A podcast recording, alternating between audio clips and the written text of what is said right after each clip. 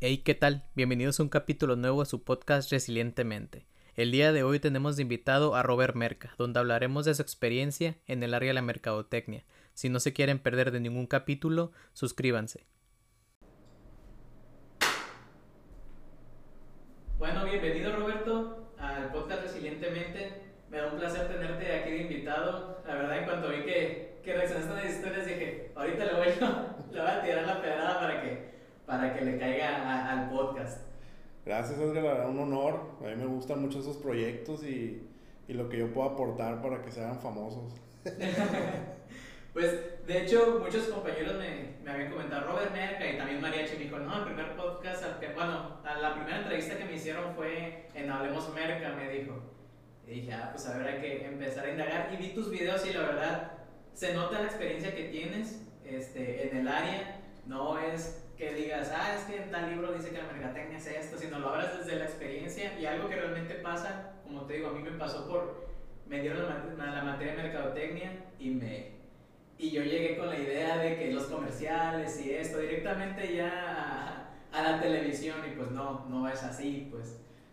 A ver, cuéntanos Roberto un poco más de, de ti. Fíjate que pues, esos videos que, que comentas es, los estoy haciendo con la intención de que de escuchar lo que yo quisiera haber escuchado cuando estaba estudiando.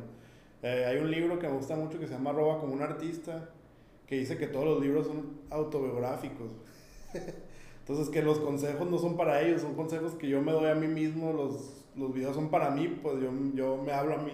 Mi, mi, yo del futuro le hablo a, a, mi yo del pasado y, y me da como gusto el saber que como los hago con mucho amor para mí, que hay muchas personas que, que se sienten identificadas con, con los temas de mercadotecnia, pues.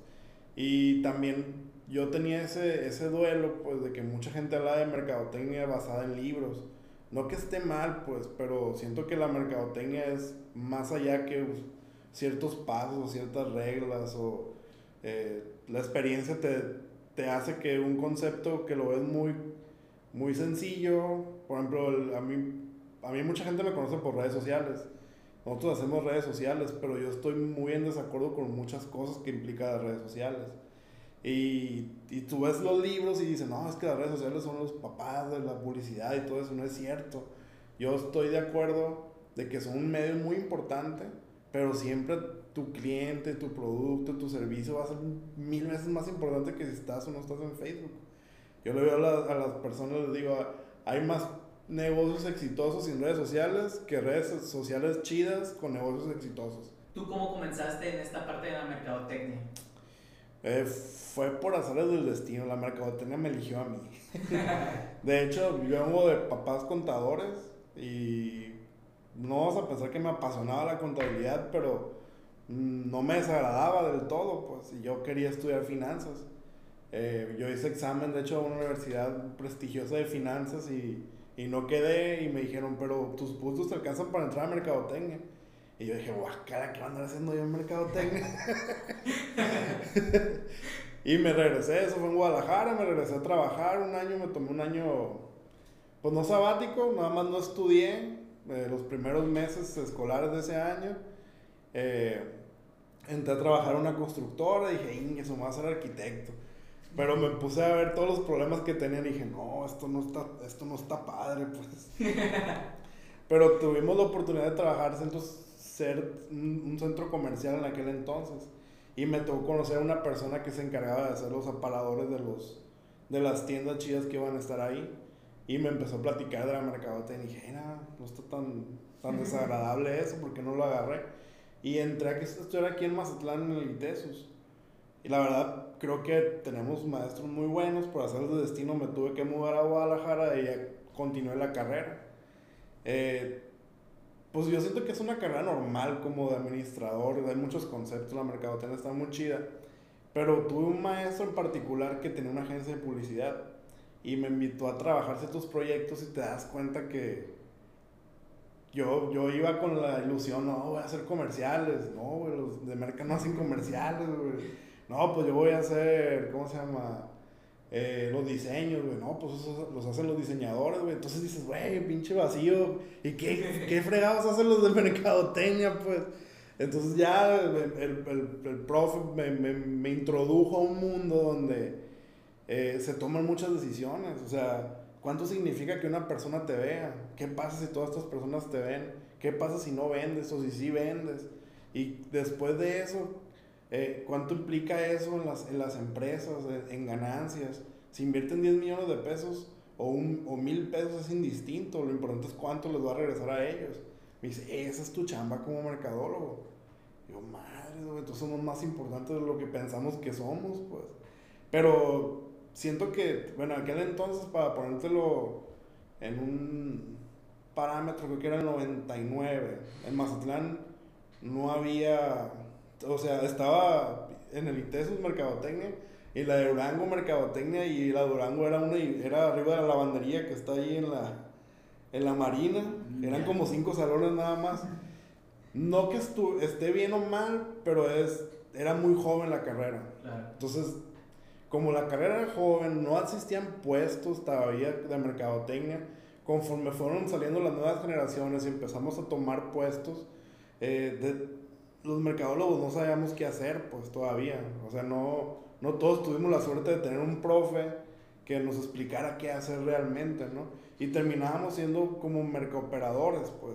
Contratábamos un medio, pero el medio nos decía qué hacer. Eh, contratábamos volantes, contratábamos una agencia, contratábamos muchas cosas, pero realmente no teníamos toda esa dinámica. O sea, yo también, yo me regresé de Guadalajara y entré a un departamento de mercadotecnia aquí en una empresa. Y sí, era mercooperador, pues no, no tenía esos grandes conocimientos que, que yo había desarrollado en Guadalajara, pero yo los quería implementar aquí y no estábamos preparados, pues hay, hay un rango de, de tiempo, de experiencia que, que, que, hay entre ciudad y ciudad, pues. Y pues yo siento que es lo, lo, más chido que hay, pues. La mercadotecnia ni siquiera es estática. O sea, siempre es el afán de que una empresa tenga mejor comunicación con su cliente para que esa comunicación se convierta en un mejor, vamos a pensar, solucionador de problemas. Y cuando tú tienes una solución para un problema, pues te la están dispuestos a pagártelo, ¿no? Claro. Como, shut your mouth, take my money. y, a ver, entonces no sé si ya con esto me habrás contestado la pregunta, pero a ver, ¿qué, qué no es la mercadotecnia? Para dejarlo clarísimo. la mercadotecnia no es hacer comerciales, no es diseñar, no es hacer un post en Facebook, no es hacer un spot de radio no sé si, si queda claro. Sí, sí, sí. Sí, porque para muchos tal vez van con esa mentalidad, te lo digo por, por experiencia, como te digo, y, y, llegas y te hablan de canales de distribución y un montón de cosas que dices, ¿y, y en dónde le tomo foto al artista? ¿no? ¿Cuándo le pide el autógrafo? Entonces, sí, yo creo que es muy importante el, el dejarlo claro para la gente que, que tal vez como tú no creía en que la mercadotecnia tuviera tanto, tanto trasfondo y, y ahorita tal vez le, le, llame la atención, pues. Sí, de hecho yo pues, soy muy curioso, soy ñoño, pues soy, soy geek. a mí me pasó muy... Eh, como yo realmente me gustaban las finanzas y terminé por hacer destino en, en, en mercadotecnia, hay una materia que las liga las dos, que es la economía. Eh, pues la economía tiene muchos conceptos y muchas cosas que, que, parecen como conspiraciones, pero son reales. Por ejemplo, si alguien busca la, la mano invisible, la, lo googlean y es una estrategia económica donde el gobierno eh, genera trabajos, por ejemplo, contrata a alguien para que haga un pozo y luego lo contrata para que, a alguien para que lo tape porque pues, el sistema capitalista funciona con dinero, pues y si no hay trabajo y no hay un pago, pues no hay dinero para que la gente gaste y es un ciclo que, que tiene que, que, estar activo, pues eh, si no hay trabajo, si no hay dinero, si no hay consumo y si no hay consumo, pues todo, los, todo lo demás se, se cae en un sistema capitalista, ¿no? Claro. Entonces, cuando empiezas a ver economía como estas cosas, dices, güey, qué pedo, y ya llegas a la mercadotecnia y dices, la mercadotecnia es la herramienta que usa la economía para conocer a los clientes. Eh, ¿Qué les gusta? ¿Qué les emociona? ¿Qué están dispuestos a pagar? ¿Por qué? ¿Cuánto están dispuestos a pagarlo? Entonces ya, ya te hace sentido por qué, por qué existen los mercadólogos en las empresas. A veces, eh, cuando una empresa, bueno, en la era de la fabricación, era, me cuesta hacerlo tanto, yo le gano tanto. Pero, por ejemplo, en la época del iPhone, te aseguro que el iPhone no es el costo más el 20%. Claro. Ellos hicieron un estudio de cuánto estábamos dispuestos a dar por don Steve Jobs. y eso le daba un valor muchísimo más grande que lo que realmente les cuesta fabricarlo. Eran, estaban tomando en cuenta muchísimos más eh, situaciones que le damos valor a un producto, por ejemplo, un, un, gran embalaje. O sea, yo no sé quién que no tienes una Mac, quién, quién que no sea chico, chico Apple no disfrute abrir un empaque de Apple, pues. Fíjate, me pasó cuando, cuando compré, de hecho, esta, esta Mac, que el muchacho me explicó, iba levantando la, la caja y me dice, la, la, caja tarda en abrirse tanto para generar la expectativa y yo así, dame la compu, lo que quiera la compu. A mucha gente le, le llama mucho la, el, el pues por, tan, por algo se han hecho tan populares los unboxing que le llaman ahora, ¿no? Entonces, pues hay, hay, esa, esa expectativa cuando estás abriendo un, un regalo, pues por así decirlo. Sí, estamos dispuestos a veces a pagar muchísimo más dinero por algo que realmente a lo mejor no lo vale porque nos hace sentir bien. La experiencia que llaman. Y eso lo detectó la mercadotecnia, no el economista, no el fabricante, no el vendedor, lo detectó la persona que se encarga de ver qué es lo que la gente necesita. Esa es la chamba de nosotros. La verdad está muy, muy interesante. Y has comentado la parte de la educación. ¿Cómo ves la educación hoy en día en esta parte, ya sea nada más en la mercadotecnia o, o en general? Bueno, Vamos a poner en contexto que tenemos como seis meses encerrados, ¿no? o siete meses, ya, ya perdí la cuenta. Yo siento que hoy más que nunca las escuelas deberían de, aprender, de enseñar a aprender, más que querer darte el conocimiento a borbotones y metértelo por un embudo, pues. Que yo creo que ese modelo de una manera funcionó por mucho tiempo cuando se ocupaban grandes cantidades de mano de obra o mm, gente calificada. Eh, pero yo siento que hay ciertas carreras, pues vamos a pensar en mercadotecnia, no es como que hay una lista de empresas buscando mercadólogos, pues. Pero si tú puedes de alguna manera asimilar problemas, encontrarles soluciones innovadoras, y no me pongo el innovador así romántico de vamos a pensar que vamos a inventar cosas, no, güey, a veces. Eh, estaba viendo un, un podcast de una persona de marketing de Estados Unidos que decía que estos tiempos no son tiempos de cambios. O sea, está cambiando el mundo, pero no quiere decir que tú tengas que cambiar. Lo que tú tienes que hacer es ser tener como ser ser sensible a lo que está pasando. O sea, muchos lo que hicieron cuando pasó la empezó la pandemia, disculpa que me vaya lo de la educación, pero como para hacer como una tangente que es importante como nos, nos enseñaron a seguir un proceso, a cumplir horas nalga en una oficina y, y ser el primero en ir, el primero en llegar, el último en irte y dar el máximo en tu trabajo. Eso no funciona hoy, pues. Imagínate ser el primero en llegar, el último en irte cuando estás haciendo home office, no tiene sentido, pues. Pero si tienes un objetivo claro en el cual te puedes concentrar y tú puedes lograr eso y que la empresa sea mejor porque tú logras tu objetivo, es, cambia todo toda la percepción de, de, cómo aportamos a las empresas, ¿no? Y si lo pones en ese, en ese, ¿cómo se llama? Contexto, la educación como estaba concebida antes de pandemia, no sirve para nada, pues. Claro. O sea, ya no importa qué sabes, importa qué herramientas tienes para poder solucionar los problemas que se están, que se están empleando, pues. De hecho, muchas personas pues a mí me decían, ¿no? Pues cómo te iba con la pandemia yo ya trabajaba desde casa, entonces era como que, pues ya antes trataba de distraerme yendo a un café, pues ahorita pues no, simplemente no puedo, pues me dicen, pero ¿no te pasa que te hablan a las 10 de la noche? Y le digo, pues no, porque pues tú tienes tu horario, o sea, no tienes el por qué hacer eso y también tú aprovecha las horas que son de trabajo y obviamente cuando tienes el trabajo a un lado te da la tentación de decir, ay, es que dejé esto incompleto, pero hay que tener esa ¿cómo se podría decir? Este, costumbre de saber separar pues lo que ya es tus, son tus horas y cuáles son las de tu trabajo. También depende de esa la educación de las personas porque, como tú dices, tal vez nos han educado a que como los caballos que dicen, no, nos ponen la zanahoria enfrente y ahí vamos tras de ella, pues sin pensar qué es lo que pasa. Y si, nos, si tenemos la zanahoria enfrente en la casa todos los días, pues imagínate la gente ahí trabajando hasta horas muy tarde por... Es que siempre, queda, pues siempre hay pendientes, pues. O gente sintiéndose mal, depresiva, aparte de que está encerrada, sentirse que tiene que estar trabajando porque tiene una camarita y le van a decir que lo están viendo. Yo siento que vamos a pensar, vamos a dejar un poquito la pandemia, pues, pues es un tema muy, muy pesado, pero los cambios que hemos tenido que hacer. El home office mm, no, no lo veo mal, pues es algo que ya estaba sucediendo en muchas partes del mundo antes de pandemia. O sea, ¿cuántas empresas están ahorrando dinero en, en luz, agua, teléfono, aseo, oficinas? Eh, te das cuenta que, que ha evolucionado, pues. O sea, ¿cuántas empresas después de que pase esto realmente van a decir, ay, vengas otra vez, vamos a prender el aire, vamos a tener a 200 personas aquí en el edificio? O imagínate cuando era, cuánto era el tiempo improductivo que pasaba una persona en una oficina. El, los pastelitos que vamos a pedir desayuno.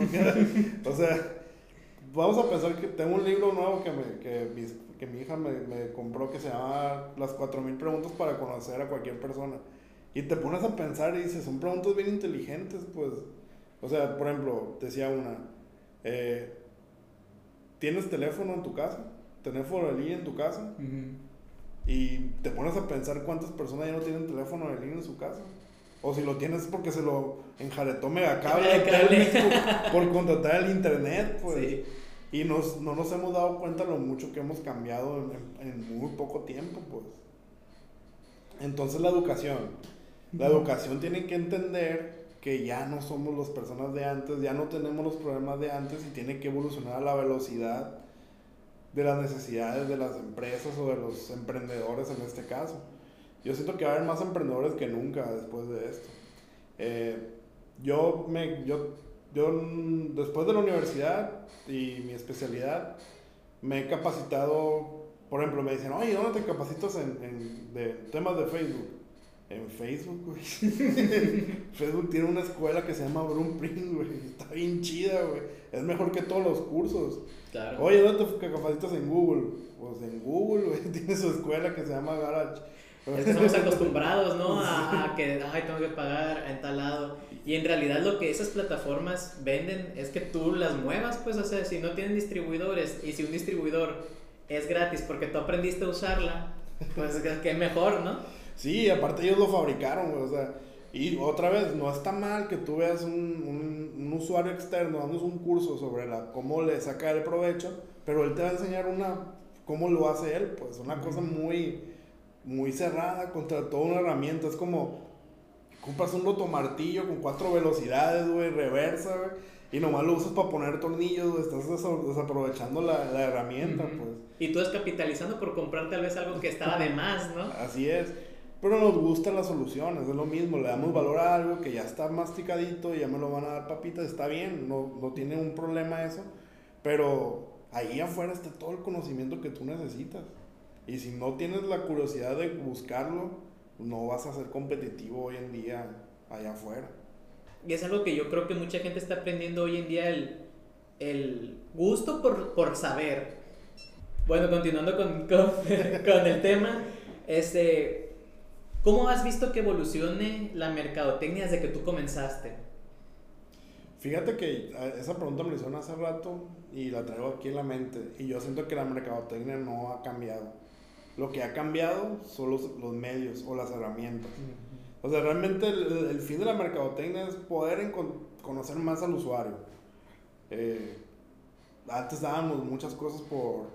Antes éramos mucho del gurú, del, del, del experto, del que ya sabía, el que, el que ya, había, ya la había regado un montón de veces y su experiencia lo avalaba. Pero hoy en día, por ejemplo, estamos más basados en datos. Yo no me, yo no me vendo como gurú, yo sé que no lo sé todo, pero sé dónde, qué herramientas usar para intentar descubrir cómo se portan las personas.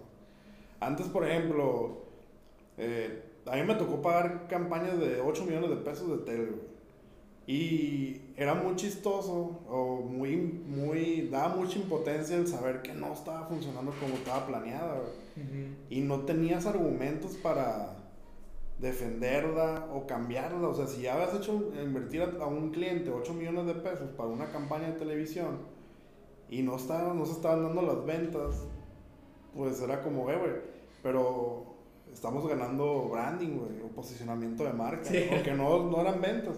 Y no que fueran mentiras tampoco, pero lo que veas, lo que estaba bien claro es que esa, esa campaña no funcionó para vender. Pero pudo haber traído muchas atribuciones. Pero cuando te contratan para vender, pues sí es algo que no es, no es positivo. Hoy en día, vamos a pensar que tienes los mismos 8 millones y haces una campaña en Google. Si el primer día no pasa nada, lo puedes bajar el anuncio, lo puedes subir, no te cuesta un peso más y ya estás, estás al, al día, pues. Pero para esa campaña de 8 millones, invertiste un millón de pesos en un anuncio pasó por tres meses de aprobaciones entre todos los directores de una empresa, sale al aire, no lo puedes quitar al día siguiente. Pues. es algo que hoy no puede pasar, pues. Nosotros ahorita estoy haciendo una campaña para una empresa internacional. Estaba haciendo campaña en Argentina, Colombia, Chile, Guatemala, en Nigeria, en Sudáfrica, España, Inglaterra, Estados Unidos, México. Y todas están corriendo al mismo tiempo y todas tienen AB test y estoy corriendo alrededor de unos 90 anuncios simultáneos, Unos en español, unos en inglés, unos con videos, unos con fotos. Y ahí se van descartando los que no, no están funcionando. Y ni siquiera es los 8 millones de pesos que invertíamos antes. Sí. y te da la información en tiempo real de cuál está funcionando y cuál no. tenemos un costo por adquisición de clientes. Nosotros ahí, la misión es que no pase de 12 pesos por cliente nuevo. Y es en el rango en el que estamos. El que más nos cuesta nos cuesta 20, el que menos nos cuesta nos cuesta 8. 8 pesos, pero en, en, en la media está en 11 pesos. Y dices, güey, eso, no era, eso era imposible antes. Que yo me puse un anuncio en Nigeria. Ni siquiera sabía cómo ponerlo, pues. No conozco el idioma, no conozco una agencia de allá, un medio de allá. Y los trámites, imagínate cómo era antes. A nosotros nos pasaba, por ejemplo, que en, en una agencia en Guadalajara tenemos un cliente en Chihuahua, que era un restaurante y no podíamos comunicar lo mismo, no podíamos allá decir que había alcohol en una promoción porque te cerraban el negocio. Entonces aquí como las políticas realmente son de Facebook y son universales, mientras tú conozcas las políticas de México son las mismas políticas de acá. Pero fíjate, al, al tema que vamos ahorita es la perspectiva de las personas. Y, y, y me imagino que te diste cuenta lo que pasó con Nutella. Ah, sí, pobrecitos. y es algo que yo creo que más ahorita está pasando mucho por lo mismo que te comentaba de, del, de la polarización. Fíjate que, que, yo, que si yo hubiera sido el de marketing, yo lo hubiera autorizado. Yo no tengo la maldad, para pensar que esos son cucus claros y están arriba de negritos escabechados. Exacto. pues entonces, depende mucho de la persona también que lo ve. Pues, o sea, si ves a alguien por ejemplo, alguien que ha sufrido violencia por ese grupo, obviamente lo, lo, va a tener presente, pues, pero una persona que tal vez, imagínate una persona en el otro lado del mundo que ni hace el KKK en el mundo, ni, y tal vez en su universo no existe la, el racismo, pues, o sea, sí lo ve en algún lugar, pero él dice, pues tal vez es algo que ya está erradicado. O sea, son perspectivas que, por desgracia, ahora gana el que tiene más más seguidores, ¿no? La perspectiva que tiene más seguidores, porque una persona puede haber dicho, hey, pero yo lo interpreto así y está mal.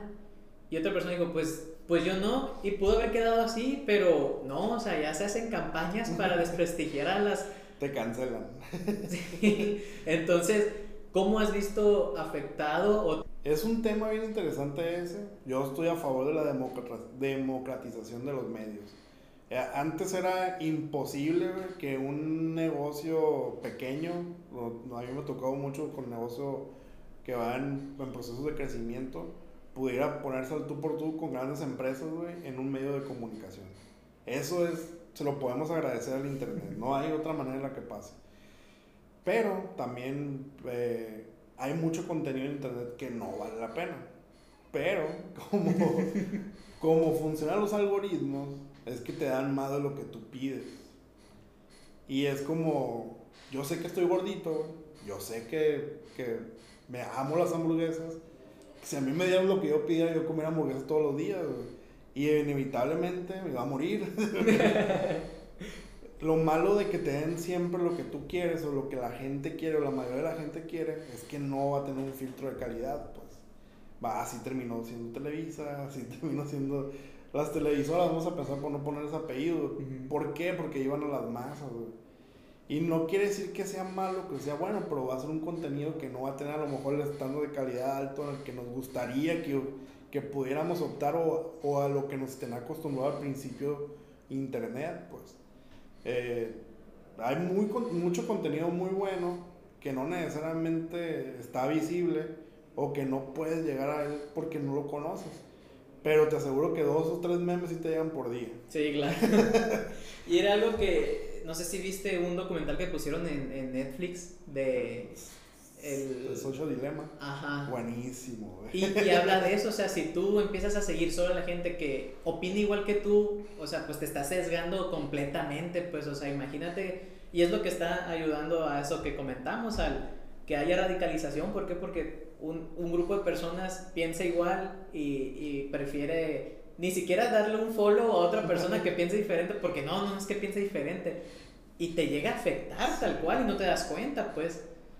Pero eso es un espejismo, pues. En realidad, la red social está hecha para ti, la red social está hecha para mí. Si yo hablo tu feed, es totalmente distinto a mi feed o, al de cualquier otra persona. Pero eso es, eso es lo que yo creo que puede tener cosas malas, pues.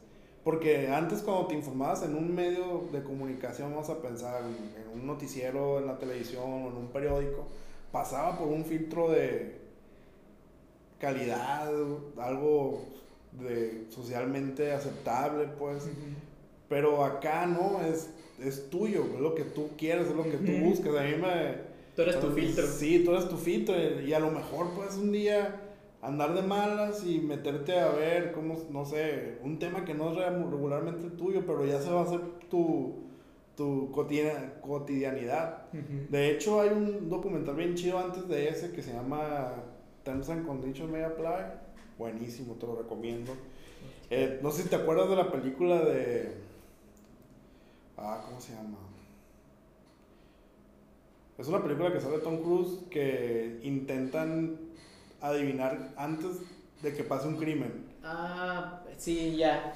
No, no me acuerdo bien del nombre, pero sí. Y tiene el concepto que se llama precrimen, Entonces ellos, cómo funcionaba eso, es que tenían como unos personas que adivinaban el futuro, pues. Bueno, en, esa, en ese, ¿cómo se llama? Documental, dice que en, una ciudad en, Londres, en unas ciudades en, en, Inglaterra, se corrió una prueba, güey, de precrimen, güey. Entonces, si tú eres una persona que googlea, güey, cómo matar a mi suegra, güey, es muy probablemente que, vayas, que, que, estés pensando eso.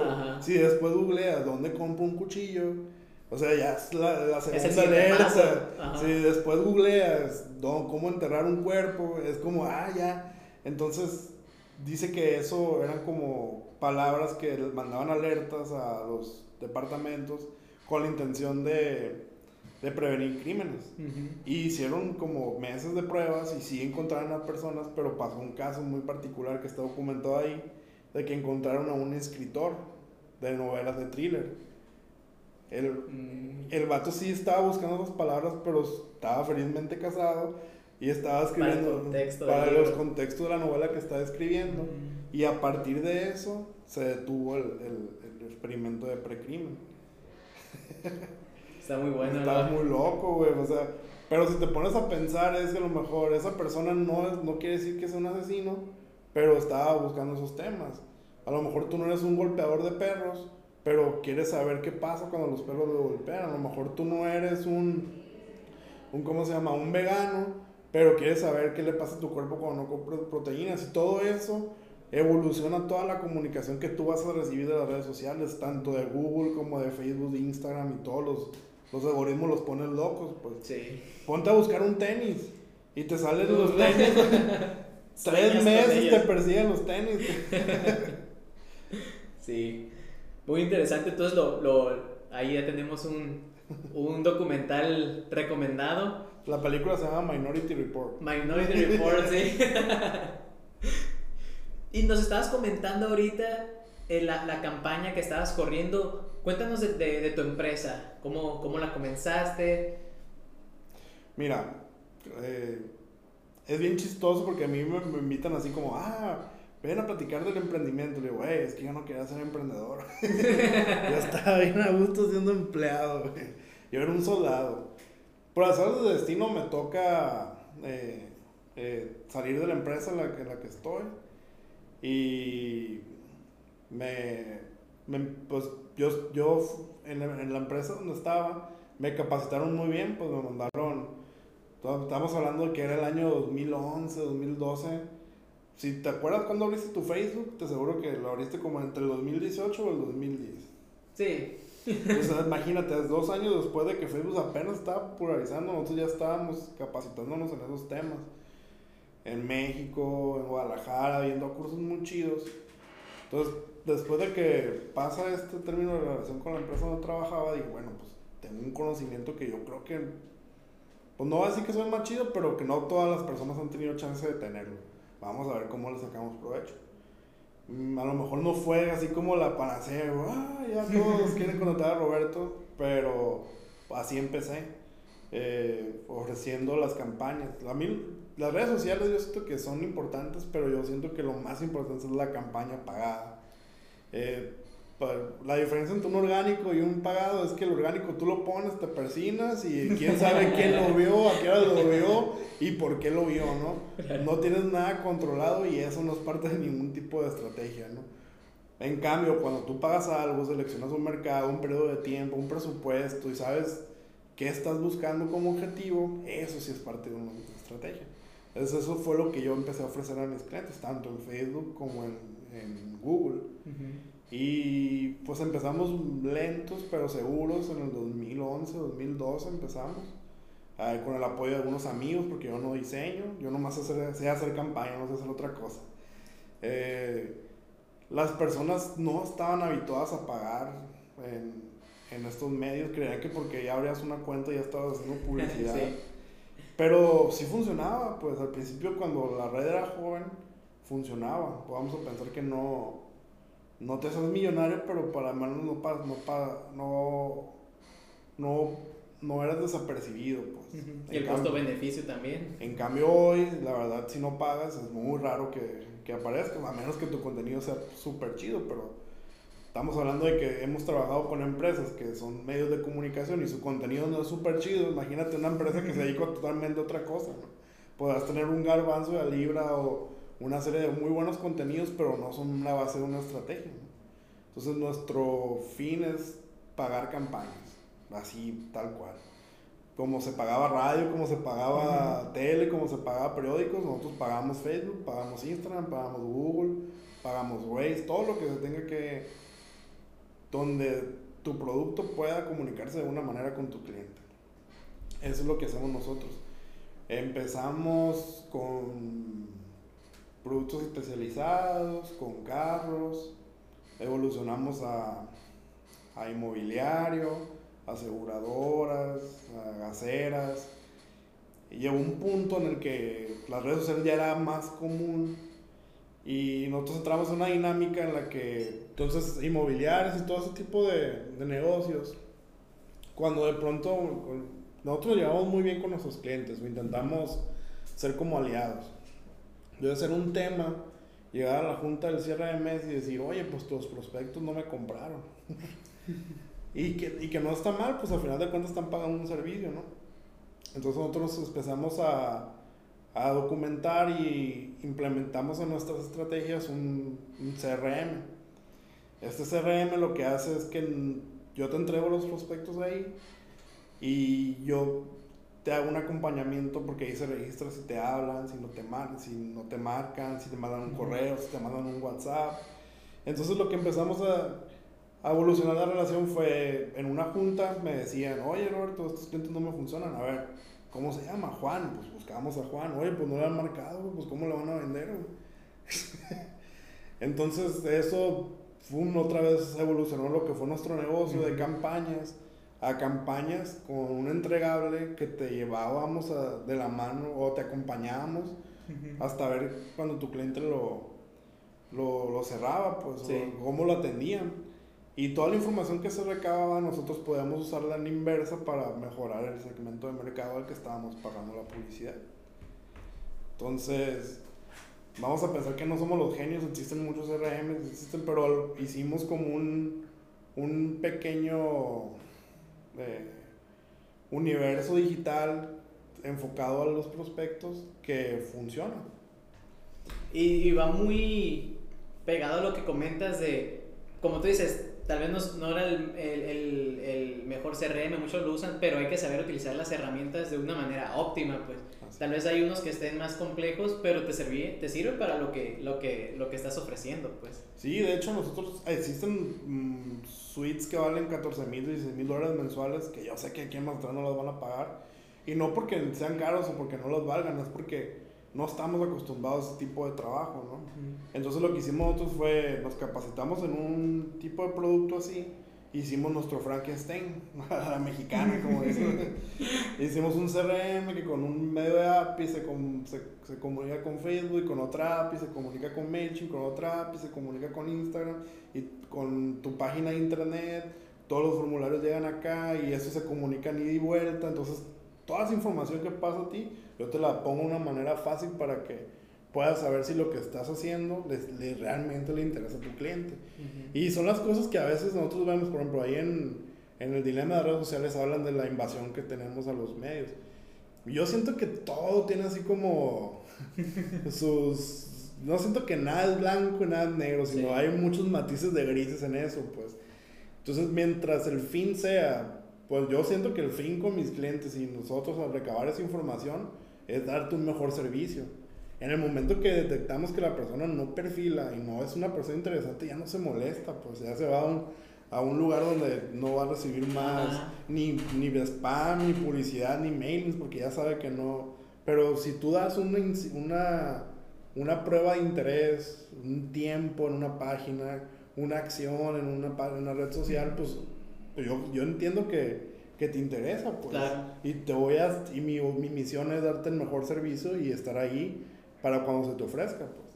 Es que, por ejemplo, una parte que, que habla este documental es la, esa, pues, esa invasión, pero como tú lo dices, o sea, hay muchas plataformas que muy innovadoras, es que aquí no hay tracking, aquí no vas a tener, pero la gente no se está moviendo a eso por algo, pues, entre que van empezando y entre que en realidad la gente le molesta, o sea, es tan, tan invasivo. Hay veces que sí dices, le dices a alguien, oye, pues se me antoja un, un, un pie de guayaba de la, de la, Panamá. Ah, sí, entras a Instagram y ahí está y dices, o sea, no, no lo escribí, no lo busqué.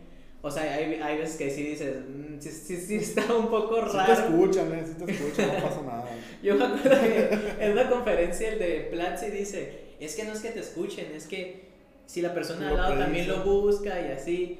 Pero hay veces que dices, neta no lo busqué, güey. Lo predice. Exactamente, entonces, y son muy buenos, como dicen, una vez, no me acuerdo dónde lo leí, que, que Amazon podía predecir el, que, el saber si una mujer está embarazada antes de que ella lo supiera. Y dices, suena loco, pero de la información que damos... Pues Minority Report. Sí. Entonces, sí te da esa idea de que hay, el sistema está funcionando así porque así es, pues. Pues lo que pasa es que vamos a pensar que todo lo que haces tú está traqueado. Y no solamente lo que haces tú, lo que hacemos todos. Entonces existen ciertos patrones. Y luego lo, lo que pasa o lo que, bueno, no sé si viste la película de Snowden, pues sí. Si hay, muchos, si hay muchas cosas que tienen acceso, pero regularmente son cúmulos de información, pues no les interesa en particular Roberto o Edgar o la persona que está viendo acá, sino, a ver, quiero saber todos, por ejemplo, como lo hacemos nosotros en la segmentación, pues cuando tú estás buscando un carro, tú te cargas, tú, tú pones carro en Mazatlán o carro Volkswagen, carro, la marca que tú quieras, eh, tu huella digital se carga de que estás buscando carros. Entonces yo lo que hago es, yo no sé qué te llamas Edgar, yo no sé qué, qué, qué, carro quieres, pero sé que te quieres un carro. Pues. Entonces yo uso esa, segmentación para mandarte un producto que pueda ayudarte a ser feliz. Pues. Claro. Esa es la cosa. Yo, yo le digo a, las personas con las que trabajo, yo no pretendo poner un anuncio a alguien que le moleste. yo pretendo poner un anuncio a alguien que esté buscando el producto, si no soy el peor mercadólogo del Sí, mundo, pues. Le estás atinando al que no es. Pero hay raza que, que por tener super números dicen, todos son mis clientes. No es cierto, no todos son No. tus clientes. O ponles, ah, es que todos pueden comprar carro. Todos pueden comprar carro, pero el umbral de compra no está abierto, pues. Y es ahí donde la, el expertise o la, la, ¿cómo se llama? La práctica en esto nos ha llevado a optimizar presupuestos, a llevar de, de mejor manera las, las campañas de los clientes y lograr un poquito de mejores resultados.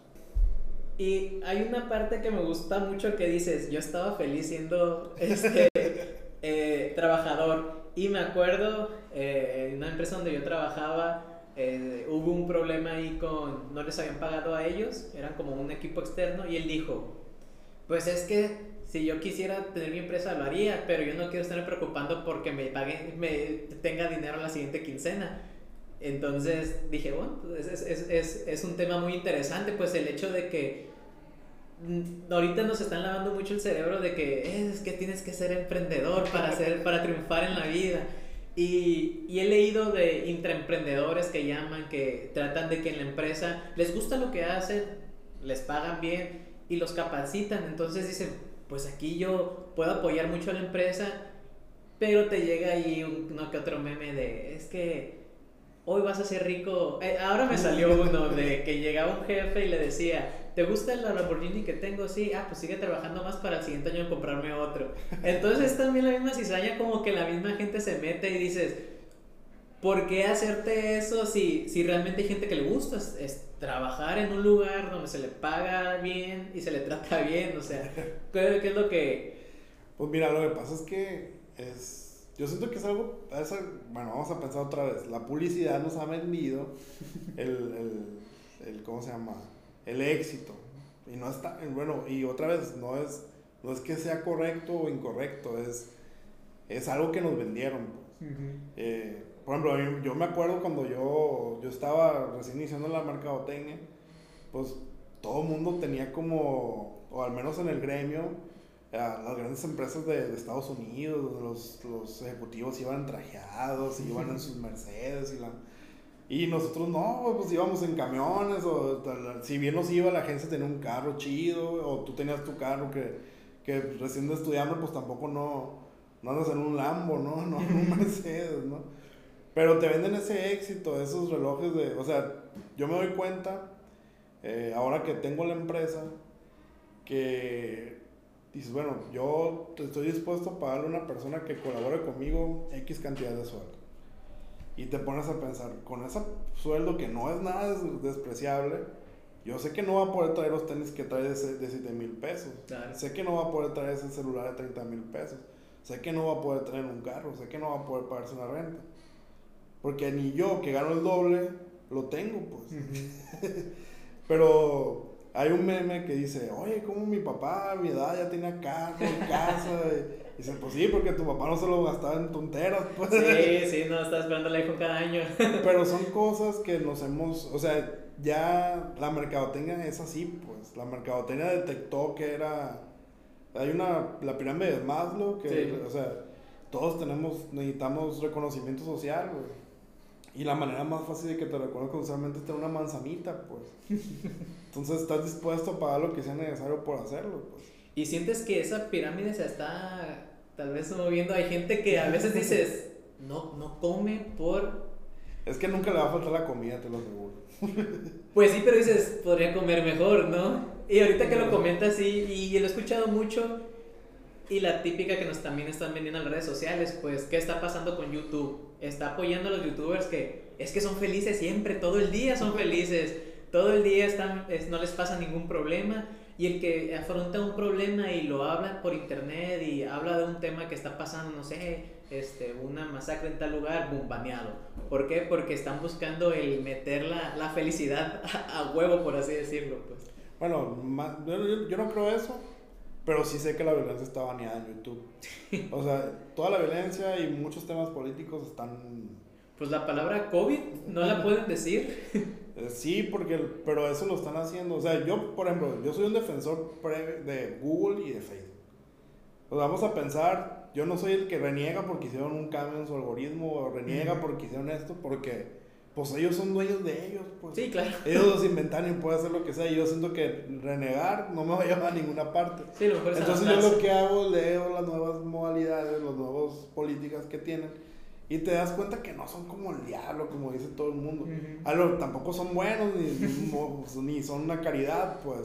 Pero te das cuenta que dentro de lo que pueden, porque ya son un país, pues esos vatos, ya, Sí. ya si quieren pueden provocar una guerra o acabar una guerra. Y yo creo que ellos lo saben y tienen miedo, güey, de esos poderes que tienes, como dice el buen Spider-Man, un gran poder requiere una gran Responsabilidad. responsabilidad, güey. Y ellos lo saben, güey. O sea, el problema de Facebook no es Facebook, es la gente que está en Facebook. El problema de Google no es Google, es las, em- las personas que están en Internet, pues. Entonces, son las cosas que yo veo que, que es, como tú dices, de polariz- polarizar, porque si algo es bueno o es malo, a ellos no les toca Sí. eh, decir que es bueno o malo, o que si pueden evitar o no que se publique. Pero obviamente, si vas a hablar de sangre, te lo van a banear porque no quieren que se hable de sangre, pues. O también nosotros lo, vamos- lo vemos como decíamos hace un momento, ¿no? El, el hecho de que si yo digo la palabra pandemia o COVID es porque voy a dar una información que estudié, que sé que es fidedigna y hay personas que... Pero ahí vamos a traer un tema bien chido. ¿No viste el vato, güey, que hizo un video que se hizo viral porque te echabas tres limones y dos aspirinas? Exacto, O pues. sea, esa madre casi mata a uno de mis mejores amigos, güey. Duró cinco días o menos esa chingadera, güey. Hasta que se estaba quedando sin aire y lo tuvo que hospitalizar, güey.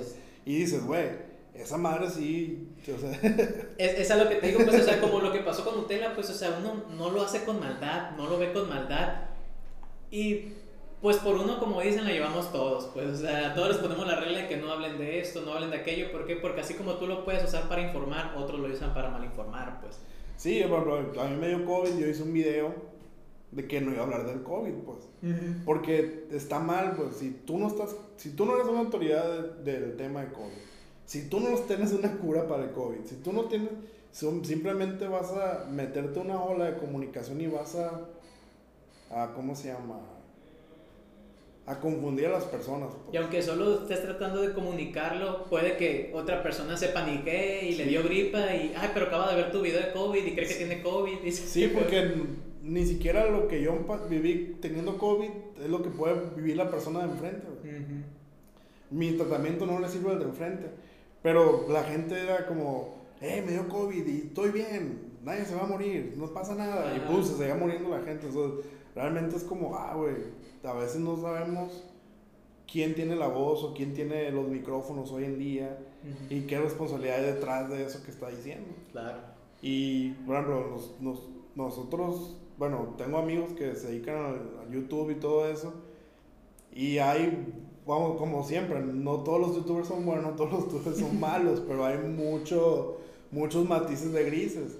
Y hay gente que sabe cómo se juega este juego y están dispuestos a, a hacer fake news, están dispuestos a hacer catfish, están dispuestos a hacer todas esas, esas estrategias para lograr vistas y cobrar un cheque al final del mes. Sí. Entonces es como, si tú ves un contenido que está monetizado, duda de él.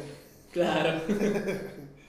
O sea, no que dudes de que sea bueno o sea malo, es que su intención es ganar dinero. Pues. Sí, pues esa es su meta. Ajá. Entonces, ¿qué, estás, no, esperas? no está bien ni está mal, simplemente está hecho para eso. No esperes de un video monetizado la cura del COVID, pues. es simplemente sentido común, pues. Claro. ¿Y en, y en tu emprendimiento, qué retos has encontrado? No morir cada tres meses que cambian los algoritmos de Facebook y de Google y de todo esto. No, pues que realmente las redes sociales no se ocupa ser experto. O sea, tú, tú mismo me comentaste que estás en Plaxi, yo aprendí en Plaxi. Eh, muchas cosas que, que vi ahí antes de encontrar Blueprint, ¿no? Eh, cualquier persona que tenga tres dedos de frente, sentido común y ganas de salir adelante, puede competir a un nivel muy alto con cualquier persona. Eh, todos los días salen empresas nuevas que hacen productos similares a los de nosotros. Yo no los no critico que sea mejor o peor, pero la industria siempre es competitiva y mantener clientes en una etapa competitiva siempre es, es un reto, pues. Sí, claro. Eh, el evolucionar a tener clientes un poquito cada vez más grandes también es un reto. Porque siempre tiene que haber uno que te dé la, la oportunidad. Cuando, eras un, cuando éramos fuertes locales, nadie que, ningún regional se animaba. Después de que fuimos fuertes regionalmente, ningún nacional se animaba. Después de que fuimos grandes nacionalmente, ningún internacional se animaba. Ya se animó el primer internacional, entonces hay que, hay que, hay que rendir cuentas, hay que cumplir los objetivos y siento que ya, ya abrimos una puerta más grande de la que, no sé qué siga después, una campaña universal. Siempre hay escalones a, para más. Pero es muy interesante, el otro estaba escuchándome en un, en un Zoom. No, pues que en Argentina pasó esto, en Colombia esto, y, terminé y, güey, estoy hablando de Argentina y Colombia, o sea, se me hace como, yo, yo tengo una capacidad de asombro, güey, de un niño de 3 años, güey. Yo, yo veo los números y me asombra, me gusta, lo disfruto, güey. Y yo siento que es algo que me ha ayudado mucho a, a mí y a mi equipo, güey, a, a, no pasar desapercibidos, güey. Yo, yo no doy por hecho nada, güey. Yo una campaña del tamaño que sea, le voy a dar todo, güey, así, todo, güey. Yo quiero que tengan el mejor éxito del mundo, güey. Que, que esté contento con lo que hacemos. Y siento que es lo que nos ha ayudado a, a mantener. Es el reto más grande, no, no quedarte en el camino, no un día decir, ay, qué flojero otra vez hacer campañas, güey. Yo siento que fue lo peor que me pudiera pasar. Sí, sino cuando, cuando es algo en lo que te dedicas, yo creo que mucha gente le teme a eso, ¿no? Llegar a, a la cúspide tal vez, o, o llegar, en vez, a lo contrario, la cúspide, el hecho de... Estancarte. Estancarte. Sí, pero ahí yo creo que depende más, siempre va a depender más de ti que de cualquier otra persona. Uh -huh. Todo está en ti. Eh, a nosotros hemos tenido la suerte de, de, hacer muy buenas alianzas con los clientes. Ojalá todos se quedaran, pero pues siempre evolucionar es bueno. Y con todos los que llevamos muy buena relación, siempre tienen un buen mensaje de lo que hemos hecho con ellos. Y ellos mismos nos dicen, güey, es que podías hacer algo más. A lo mejor ya. Y, y primero te agüitas y después ya te, te quitas el polvo y dices, sí. bueno, pues así va. Y llegan los clientes así más grandes y dices, güey, qué chido, güey. O sea, les gusta lo que hacemos y les funciona lo que hacemos más que nada. Más que nada. Ahorita nosotros hemos pasado, por ejemplo, ya pasamos por la etapa de restaurantes, cuando fuimos locales. Cuando evolucionamos, que entramos a marcas inmobiliarias, nos hicimos un poquito más regionales o nacionales. Eh, ahorita que estamos en la etapa con, estamos con la música, estamos haciendo campañas a nivel mundial ya, en Europa, en Sudamérica, en Estados Unidos. y te das cuenta, o sea, pues para mí fue un abrir de ojos, un despertar y ver, güey, la industria musical es otro pedo, güey. O sea, yo creo que tecnológicamente ha evolucionado mucho todo, pero la música nunca ha parado de evolucionar, si te das cuenta. Bueno, no sé cuántos años, bueno, tienes 39, a lo mejor te tocó bajar canciones en LimeWire. En Ares. En Ares, Napster, todo sí. no tocó Napster, yo creo. Pero si te fijas desde entonces, desde que empezó el internet, la música ha evolucionado muchísimo. Y hoy en día las regalías que pagas cuando te escuchan en Spotify, cuando... Nosotros no nos enfocamos tanto en regalías, pero por azar del destino hemos tenido que intervenir ahí y te das cuenta de todo el negocio que hay y que muchos creadores de contenido ni siquiera lo saben. O sea, nos ha tocado, trabajamos con artistas casi consolidados uh -huh. y les decimos, oye, ¿y cuánto estás cobrando de Spotify? Se cobra. Oye, estás cobrando muy poquito de YouTube y cómo le hago para cobrar más, no, pues hay que aprender aquí y pum, empiezan a cobrar. y a nosotros, a mí me da mucha satisfacción eso. Y eso, te das de cuenta que tenemos casi un año con eso, con esos procesos. Y ahora que fue COVID, que muchos artistas no pudieron salir, y yo me sentí muy bien el poder decir que a, a muchos de los, nuestros clientes que son artistas, no sufrieron tanto porque tuvieron ese ingreso que es de ellos, que no tenían y que hoy sí tienen. Y dices, güey, está bien chido eso, güey. Pero di el nombre de tu empresa y haz comercial. no, no, no. Bueno, mi empresa se llama Robert Merca. Si quieren, bueno, yo soy Robert Merca. Yo soy Robert Merca. y pueden buscar mis redes sociales como Robert Merca o Robert Merca en Google. Ahí está la página de internet. Eh, somos un equipo de siete personas bien talentosas que son mis armas secretas. y pues lo que se necesiten o podamos ayudarlos, ahí nos mandan un correíto. Perfecto. ¿Y qué ha significado el emprendimiento para ti? Fíjate que me ha abierto mucho, bueno, si bien yo prefería ser, ser empleado, no estar en mi, en mi mente ser emprendedor, pues no he, no he regresado a ser empleado, güey, ya me acostumbré. tienes tienes sus, sus, pros, pues, tienes ciertas libertades que no tienes cuando ser empleado. Eh, por, empezando por, yo creo que, bueno, no más dejar mentir, pero creo que el dinero ya no es tanto el motivo de muchas personas. Entonces, si bien ya... Si lo sabes manejar. Si bien ya la meta no es, ah, ganas más, ganas menos, es, tienes tiempo. Y eso no lo tienen muchas personas. Tengo tiempo para ir a jugar con mi hija, tengo tiempo para convivir con mi hermano, tengo tiempo para estar con mi esposa, tengo tiempo para salir de viaje o inclusive salir del país y seguir trabajando y regresar y, y que no haya pasado nada. que regularmente no pasaba en pero yo creo que con la plática previa que tuvimos de, con el home office y todo eso, si las empresas se dan cuenta, probablemente a sus empleados les puedan dar esas libertades y puedan tener mayor empleados más satisfechos, siendo más productivos y teniendo tiempo para ellos. No sé si viste una propuesta que hizo Slim de tener semanas de cuatro días. Sí. Y te pones a pensar que no es nada descabellado. o sea, lo piensas y dices, realmente los, como tú dijiste, los, las horas nalga se van en esos dos días fácil. Sí, o sea, más gente más productiva y más contenta, güey, imagínate, ¿estamos en Europa o qué? ¿Qué es esto?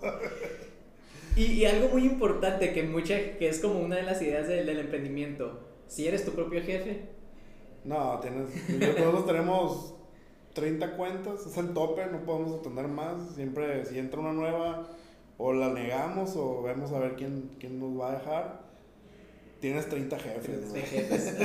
y es mucha, mucha gente, es algo que no ve, que dice, no, sí, para ser tu propio jefe. No, o sea, tus clientes se vuelven tu jefe y está peor.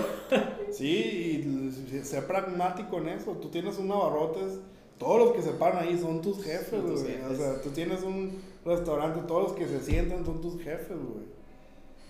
O sea, no, no nomás en nosotros, güey.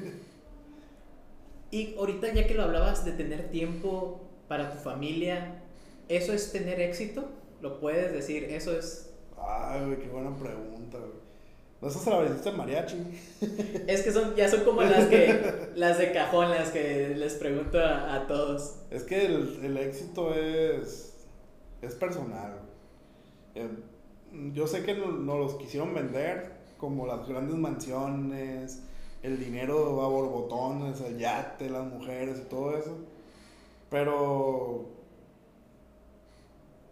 alguna vez despiértense un sábado sin carreras hasta que el ojo les y despierta con tu esposa y tu hija y tu perrito y desayuna con ellos, esa madre está bien chido, Eso para mí eso es estar chido, Como comentas pues si es personal, por ejemplo, me acuerdo el mariachi porque también se como se lo pregunté y me dijo, pues yo, yo me siento exitoso porque me siento como en, en su base, pues. Y vez mucha gente con la idea que nos han metido de, no, pero entonces ya te estás estancando, ¿por qué? Porque necesitas mover, necesitas crecer, necesitas... Y no, o sea, el chiste yo creo que es este, saber valorar lo que tienes. Y si, y si necesitas más, saber ir por él, pues. Como comentaba hace poco con, con Lisette, le dije, cierto, siento que últimamente los problemas de ansiedad vienen porque no sabemos esperar. Y los problemas de nostalgia es que no sabemos dejar pasar lo que ya fue. y en ninguno de los dos casos estamos valorando el presente que tenemos, pues. Pinche, qué bueno. sí, de hecho, totalmente de acuerdo contigo. Yo siento que, bueno, pues, te voy a platicar. Yo tenía un problema con los millennials. Yo tengo 39 años, güey, y yo con los treintañeros no me llevaba, güey. ¿Cómo puede ser que no quieran dinero? ¿Cómo puede ser que no se quieran casar? ¿Cómo puede ser? Hoy los entiendo. Es más, creo que adopté muchas cosas de ellos. O sea, güey, era, era envidia, güey. Era envidia de no tener prisa, güey. Era la envidia de poder disfrutar, la envidia de, de a pesar de poder ser felices, güey. A pesar de tener problemas, a pesar de no tener dinero, a pesar de porque decía un amigo que, no, es que yo no me voy a casar. Y yo, güey, pues porque te vas a casar ni dinero tienes para casarte, o sea, pues, o sea, yo me puse a pensar, bueno, cuando yo me casé y tenía novio, yo me puse a trabajar un montón y ellos, no ellos si se quieren poner a trabajar un montón no va a ser para casarse, va a ser para irse un viaje, va a ser para irse a un hotel boutique, no sé dónde, irse de mochilazo a otras partes y dices, güey, están viviendo la vida como muchas cosas nosotros no la vamos a vivir nunca. Entonces está chido, o sea, vamos a reconocer que viven mejor que nosotros. Y a lo mejor van a hacer muchas experiencias que a nosotros ni siquiera se nos ocurren. Y con menos dinero. Y aquí en el norte se me hace que todavía estamos como un poquito al, al a ese tipo de estático. El, eh, tu, tu vida es así. Y hasta porque todavía se escucha que te dicen, es que se te está yendo el tiempo. Y yo, ¿tiempo para qué? O sea, o sea, si, o sea, obviamente si tú te sientes a gusto con lo que estás haciendo, pues tú dices, yo tengo mis tiempos y pues, jódanse. No, y aparte, bueno, los videos que viste, yo no voy a pensar que soy influencer ni que soy el más famoso, pero reciben hate, güey. Y se siente, güey, se siente feo. O sea, cuando te das cuenta, güey, de que lo que tú haces eh, siempre será juzgado por el otro lado, güey. Independientemente de que te conozca o no te conozca. Es lo mismo que a ti, porque, bueno, a las personas que dicen, hey, ¿por qué no te has casado? Pues te vale madre, güey. O sea, o sea ese es mi, mi, pedo, no es tu pedo, güey. o sea, es lo mismo, güey. Si alguien dice, eh, no es cierto, bueno, pues, güey, pues no sabes ni qué he vivido, ni me conoces, ¿cómo te animas a decir que, que no es cierto, pues? Y es lo mismo, güey, ¿cómo alguien te puede juzgar porque no te has casado, ni sabes si te quieres o no casar, güey? Oh, es que estás solo. ¿Y tú cómo sabes que no tengo una novia? Nomás que no te quiero decir para que no me digas. Es que ¿Cuándo te vas a casar? mucha gente va como con, un marco y, si ves que alguien no embona, ¿por qué no embonas? Sí. Así se me hace que, que, se está volviendo un poco, este, pero siento que se está rompiendo un poco ya esa, esa idea ya de, de vive y deja vivir. Pero tú sabes qué va a provocar todo eso, ¿no? De hecho, lo que hablamos, por ejemplo, de educación, la educación es así, ¿por qué? Porque necesitamos gente, obviamente talentosa, pero estandarizada. O sea, ok, sí, desde niño tienes potencial para, para la mercadotecnia, pero tienes que saberte las tablas de multiplicar. No te puedes ir sin saber esto, pues. No puedes irte sin saberte mínimo cuántos municipios tiene este el estado, que tampoco no es muy interesante, pero pues es cultura general. Hay Google Maps, Ajá, exacto, pues mínimo para decir, ah, mira, puedo ir para arriba está tal cosa y abajo está tal cosa. Pero es, es parte de, y dice, me gusta un poco la, filosofía y estaba leyendo que las escuelas tienen un, un, proceso de cárcel. ¿Por qué? Porque vas y te forman. Vas a que te formen, vas a un lugar, tienes tu horario, tienes ahí quien esté detrás de ti, pero porque necesitas tener, forjar el camino para después tú ya lo puedas mover a donde tú quieras. Pero necesitas traer esa formación, porque imagínate un gobierno si tiene problemas para administrar gente y que la gente sea tan divergente que ah, pues voy a dar becas para los de secundaria. Y los que no estudiamos secundaria porque nos podemos pasar directamente a, estudiar un curso en tal lado, imagínate, o sea, el problema que se volvería un, un, un, problema de, de, estándares. Entonces... Sí, así como, ¿por qué lo vas a sacar un foquito rojo para pararme? Exacto. ¿Tú quién eres, foquito rojo opresor? Sí, de por sí. de por sí.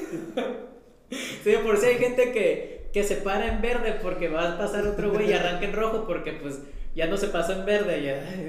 Pero, o sea, yo siento que sí es cierto lo de la formación. Yo creo que debe haber como reglas generales de convivencia. Pero se, tiene que replantear todo, pues. Ojalá y se queden las reglas generales de convivencia, Porque sí, o sea, te, a lo mejor lo que a mí me funciona no le funciona a demás personas y yo no tengo por qué estarle diciendo que le tiene que funcionar de alguna manera, pues. Claro. Pues como cayendo en otro meme, ¿no? El de que, que califican a un pescado, a un chango y un tigre de quién sube más rápido un árbol, pues, o sea. Totalmente de acuerdo. Entonces hay que saber. Pues son cambios que tal vez yo no siento que tenga las respuestas ni tengo idea de cómo se podría hacer porque es algo, pues algo muy difícil. Pero pues yo creo que nos tocó una buena época para vivir, como dicen es un reto.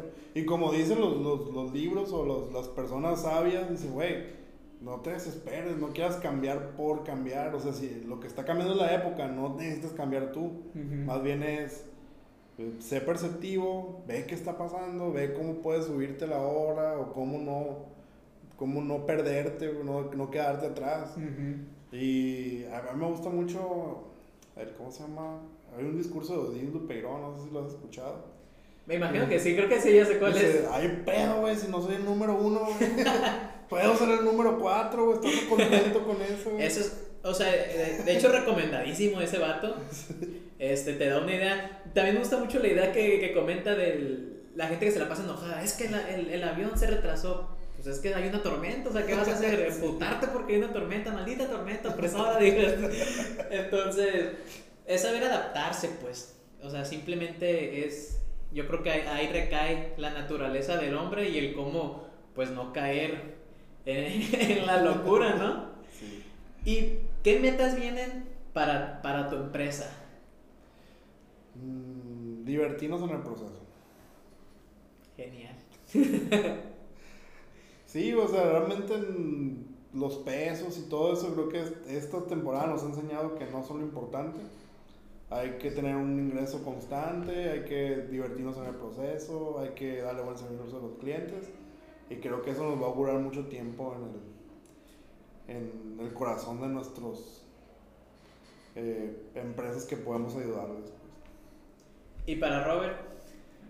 Ay. Que luego se quedan grabadas, pues es el pedo, pues hay que cumplirlas, ¿no?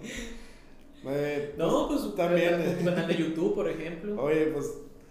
Mira, a mí, a mí me gustaría jubilarme a los 45 años Nice. eh, siendo conferencista. Y no así como Carlos Muñoz y ponerme, "Eh, tú vas a ser el mejor y todo. Simplemente creo que a veces la gente necesita escuchar lo que ya sabe. Sí. No ocupa que le, que le pintes un mundo perfecto. La gente sabe que vive en un mundo culé, pues. Pero que no va a ser, no lo va a derrotar, pues. Es como si tú supieras, Edgar, que yo ya fui al futuro, güey, regresé y eres un éxito. Eres exitoso, güey. Ya, güey. Disfrútalo, disfruta el camino, güey. Pero no sé. ah, No, no, a mí me gustaría. Vamos a ser exitoso. ¿Viste? ¿Pero cómo? Sigue por donde vas, sigue por donde vas. Eh, a, a- por ejemplo, a mí, yo soy una persona muy analítica, es lo que hacemos mucho en la oficina. Eh, te voy a contar una historia personal. Por ejemplo, yo cuando me casé, pues éramos como muy humildes, güey, y compramos una casa que nos costó 400 mil pesos, güey. Y no teníamos dinero, no sabíamos cómo le íbamos a pagar, güey. Hoy te puedo decir, gracias a Dios, güey, ya la pagamos, güey. Y ya compramos otra casa, güey. Un poquito más grande, güey. Y cuando dije, güey, no me va a alcanzar, dije, güey, pues te acuerdas que hace 10 años dijiste que no te iba a alcanzar y ya la pagaste, estás comprando. No sea culo, hijo. Yo creo que Sí. es- esa, esa es la actitud, yo creo, de. Sí. Porque también dicen mucho nuestros papás. Y a veces tú vas con tus papás y aunque ellos no tengan, y dices, ay, tengo ganas de esto, ten hijo, jálate. Y, y a veces yo siento que digo, la pensamos mucho el decir, vas, güey, o sea, o sea, e- esa palabra, no seas culo. Sí. O sea, y eh, hay personas que me han dicho esa técnica de, yo conozco una persona que se compró un carro caro para agarrarse y órale, voy a chingarle porque tengo que sacar la deuda. Lo perfecto es que no necesites estar ahí el palito detrás pegándote, pues. Sí. Pero, ¿qué sería la vida si no hubiera retos, yo creo? Dice la, que la carga es andar el burro, güey, pero pues no necesariamente tiene que ser una deuda, güey. Yo, yo puse ese ejemplo que, que fue lo mío, tú pusiste lo del carro, güey, pero a lo mejor alguien quiere salir de viaje, güey, quiere eh, ayudar a su mamá, güey. O sea, todos tenemos algo en lo que podemos mejorar, güey. Y regularmente, güey, bueno, tengo un, un cliente que es artista, güey, que canta y salió, y salió en un video con muchos cantantes, güey. Y me estaba diciendo, hey, ¿ya viste los comentarios? Dice, canta mejor este güey que tú, güey. Y dije, y dice, ¿y en qué momento, cabrón? Yo dije que cantaba mejor que él, güey. ¿Por qué la pinche gente agarra? Y Sí. dice, y, se- y se- y- dice, si esta madre no es, no, es, no es competencia, yo no tengo competencia con él, güey, somos amigos, güey. Mi competencia es conmigo mismo, cómo Claro. estoy yo la semana pasada o el año pasado contra cómo estoy hoy, güey. Y te voy a decir una cosa que yo he aprendido, güey. Salvo que seas bien malo, güey, en, en lo que haces, güey. No tengas un pelo de sentido común, güey. nunca estás peor que antes, güey. Nunca, sí. güey. Aunque sea, te suben el 4%, güey, por ley, güey. El sueldo, güey. No sé. La, mínimo la, la inflación te sube Sí, algo, pero algo va a subir. Vamos a pasar como a las preguntas ya finales de la, de la entrevista. Ok. Y a ver, por ejemplo, algo que las personas no se imaginen que te gusta. La banda. Su hermano es su A mí me pasa mucho de. No soy fan de los corridos, pero sí la banda. Pero pues ahorita lo que está pegando son los corridos. Y llegabas a Guadalajara y vamos a hacer una playlist de música para escuchar a todos. Ah, sí, cuando pongas banda y yo. O sea, ¿por qué? ¿Por qué me tienen que advertir eso? Ni, ni siquiera me han preguntado qué me gusta. Ah, pero cuando estás en Guadalajara, después de un largo tiempo y te ponen el sinaloense y unas cervezas, te sabe. No, te, que te sabe todo aquí. Te así, te, tiembla acá el ojo, la lagrimita. Fíjate, no, y, y siempre nos tiran de que dicen, todo está más bueno allá, ¿por qué no traer estos para allá? Pero están más buenos los mariscos. Los mariscos. ¿Cuál es tu mejor hábito? Mm. Es que soy bien ñoño, güey. Es como estar ahí, güey. Así, ta, ta. La ta, constancia, La güey. constancia, güey. Una idea que en la sociedad veas que digas esto es una tontería que siga existiendo. Hay muchas cosas, pero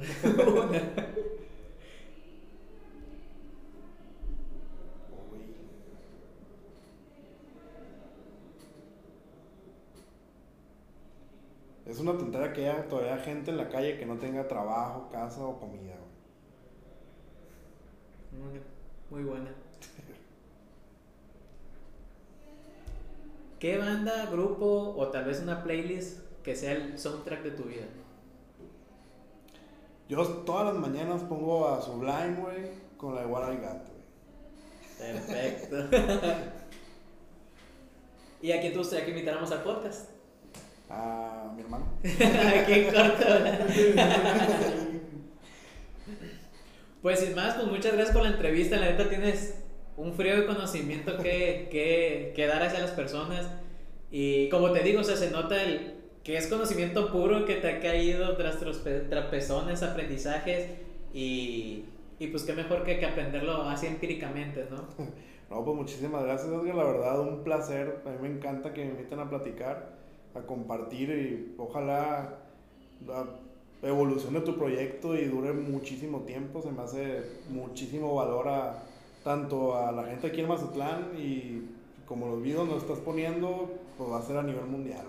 Muchísimas gracias. ¿Tus redes sociales otra vez para que te sigan? Pues estoy Robert Merca en Facebook, en Instagram y en la página web. Así, bueno, Robert Merca. Si no me encuentran, estoy haciendo mal mi trabajo. Muchísimas gracias. Gracias.